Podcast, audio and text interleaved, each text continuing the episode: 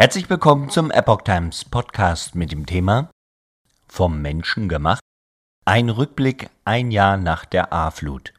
Ein Artikel von Tim Sumpf vom 10. Juli 2022.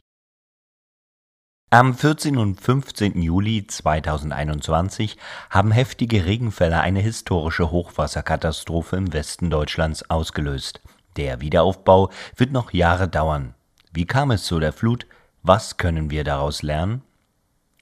Zum ersten Jahrestag der A-Flut in der kommenden Woche blickt Wetter Online in einer Pressemitteilung auf die Hochwasserkatastrophe zurück. Dabei wird unter anderem analysiert, welche Faktoren zu dem verheerenden Hochwasser führten. Obwohl Meteorologen den extremen Starkregen bereits Tage zuvor gut vorhersagten, kam es dennoch zu vielen Todesopfern. Da laut Wetter Online künftig die Wahrscheinlichkeit und die Intensität von Extremwetterereignissen durch Klimaveränderungen zunehme, müsse die Bevölkerung stärker für Extremwetter sensibilisiert werden. Zudem appellieren die Autoren an eine effektivere Verbreitung von Wetterwarnungen. Wie kam es zur A-Flut? Björn Goldhausen, Pressesprecher und Meteorologe von Wetter Online, fasst die extreme Wetterlage kurz zusammen. Der Auslöser war Tief Bernd, das sich ab dem 13. Juli vom Golf von Genua nach Mitteleuropa schob. Das Tief führte warme und feuchte Luft vom Mittelmeer über den Balkan nordwärts. Auf dem Balkan wurden zeitgleich hohe Temperaturen nahe 40 Grad gemessen. Bernd lenkte anschließend die Luft weiter über Polen, Ostdeutschland und über die südliche Ostsee. Dies hatte laut Goldhausen zur Folge, dass die Luftmasse aus dem überdurchschnittlich warmen Ostseewasser weitere Feuchtigkeit aufnehmen konnte. In Westdeutschland angekommen, traf diese energiegeladene Luft dann auf kühlere und damit schwerere Luft. Kurz zusammengefasst, die feuchtwarme Luft war eines der wesentlichen Faktoren für die Unwetterlage. Im Anschluss kam ein zweiter und entscheidender Faktor hinzu, eine sogenannte blockierende Wetterlage. Tief Bern war umzingelt von zwei Hochdruckgebieten und kam kaum von der Stelle. Es kreiste mehrere Tage hintereinander über dem gleichen Längengrad. Somit brachte es zunächst im Westen und im Verlauf auch in Sachsen sowie in den Alpen kräftige Niederschläge, erklärt Goldhausen.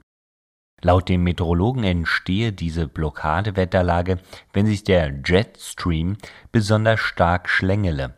Dies ist nichts Ungewöhnliches, habe aber in den letzten Jahren an Häufigkeit zugenommen.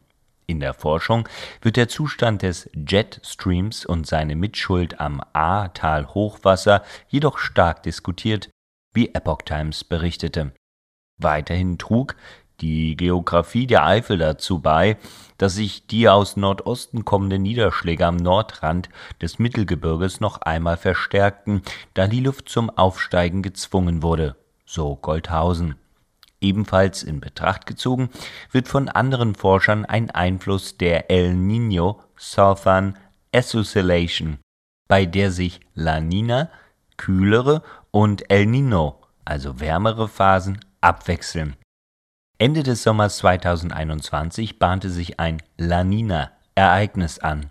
Auf der Nordhalbkugel kommt es in derartigen Jahren zu mehr Stürmen.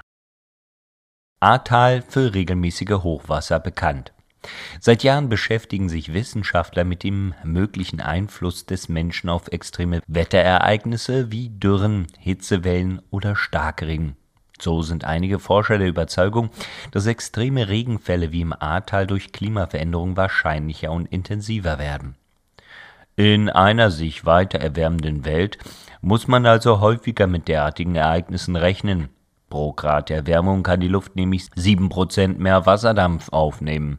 Warme Luft allein reicht jedoch noch nicht aus. Für Starkregen muss diese Luft durch beispielsweise ein Tief angehoben werden. In den vergangenen 60 Jahren zeigte sich bereits eine Zunahme der Wetterlage tief Mitteleuropa um circa 20 Prozent, so Goldhausen. Ähnliche Hochwasserereignisse gab es im Ahrtal jedoch schon lange vor dem Beginn der Industrialisierung. Historische Schriften belegen seit dem Mittelalter regelmäßig auftretende Jahrhundertfluten im Ahrtal. Die Chroniken der betroffenen Dörfer dokumentieren ähnliche, in Anführungszeichen, Auswirkungen der Erderhitzung, in nahezu perfekten 100-Jahresabständen, konkret in den Jahren 1601, 1719, 1804 und 1910. Besonders ausführliche Berichte sind von den Hochwasserereignissen im Juli 1804 und Juni 1910 erhalten. Sedimentbohrkerne der Ulmer Maar deuten zudem auf ein noch älteres Hochwasser in der Eifelregion um das Jahr 250 hin, wie die Fachzeitung Archäologie in Deutschland Heft März 2022 berichtet. Der Faktor Mensch Der Faktor Mensch Die Tallage ist aufgrund ihrer geomorphologischen Form anfällig für Hochwasser. Viele Mäander oder Mänder der Ahr wurden bebaut. Häuser entstanden in Flutgebieten. Der landschaftliche Umbau und massive Städteausbau im 19. Jahrhundert und insbesondere im Zweiten Weltkrieg führten zu einer flächendeckenden Versiegelung, dem Begradigen von Fluss- und Bachläufen und groß angelegten Entwässerungsmaßnahmen. Forscher fordern vielerorts, Flüssen und Bächen ihre natürlichen Überflutungsräume zurückzugeben, wie die Epoch Times berichtete. Ein anderes Beispiel ist Erftstadt. Dort rutschten Häuser durch Erosion in eine benachbarte Kiesgrube. Hier war nicht das Wetter der Verursacher, sondern die Selbstüberschätzung des Menschen, so Goldhausen. In begradigten und kanalisierten Bächen und Flüssen fließt das Wasser viel schneller ab und stromabwärts steigt die Überschwemmungsgefahr. Zudem werden immer mehr Flächen versiegelt. Wasser, das nicht im Boden versickern oder sich über Auenflächen ausbreiten kann, schwillt zu einer oberirdischen Flut an, die sich dann durch asphaltierte Straßen ihre Bahn bricht. Genau dieser Faktor hat im Ahrtal wohl zu der historischen Flut geführt, sagt Björn Goldhausen.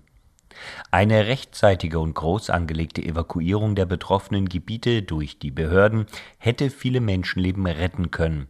Zwar kündigten Meteorologen Tage zuvor den extremen Starkregen an, doch groß angelegte Warnungen und Evakuierungen fanden nicht statt.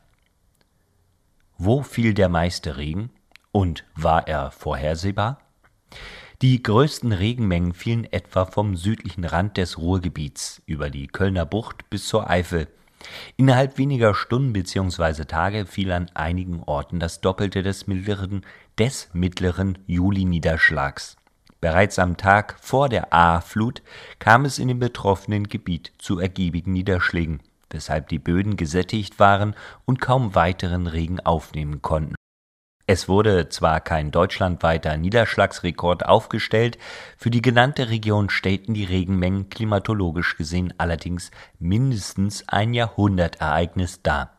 Das bedeutet, dass so starker Regen im Schnitt nur alle 100 Jahre oder sogar noch seltener auftritt. Im Gegenzug bedeutet dies dennoch nicht, dass so ein Ereignis innerhalb der nächsten Zeit ausgeschlossen ist wir Meteorologen waren nicht überrascht, dass es viel geregnet hat. Die Niederschlagsmengen von 100 bis 200 Litern Regen pro Quadratmeter und das Gebiet waren Tage vorher perfekt vorhergesagt. Aber dass die Ausmaße so folgenreich wären, hätte niemand erwartet, sagt Goldhausen. Im Gegensatz zu kleinräumigen Gewittern mit lokalem Starkregen zog bei Tief Bernd ein großflächiges Starkregengebiet über den Westen Deutschlands hinweg. Diese sind in der Regel sehr gut vorherzusagen und die Vorwarnzeit ist entsprechend lang. Die Höhe der zu erwartenden Flutwelle sei aber von vielen weiteren Faktoren wie Geländebeschaffenheit, Bodenfeuchte und Flussverlauf abhängig und daher deutlich schwerer zu prognostizieren. Lehren aus der A-Flut die korrekte Vorhersage von Wetterereignissen kann bei effektiver Kommunikation an die Bevölkerung eine Hilfe zur Vorbeugung von Katastrophen darstellen. Goldhausen bekräftigt, die Bevölkerung muss für künftige extreme Wetterereignisse stärker sensibilisiert und über die Folgen und Verhaltensweisen bei den einzelnen Wetterelementen aufgeklärt werden der Meteorologe appelliert vor allem daran, künftig Warnungen aus seriösen Quellen ernster zu nehmen. Dies kann dabei helfen, die Opferzahlen in Zukunft deutlich zu reduzieren. Letztlich ist nicht der Klimawandel schuld an solchen Katastrophen, Sowohl der Eingriff des Menschen in die Natur als auch mangelhafte Vorbereitung müssen in Betracht gezogen werden. So Goldhausen abschließend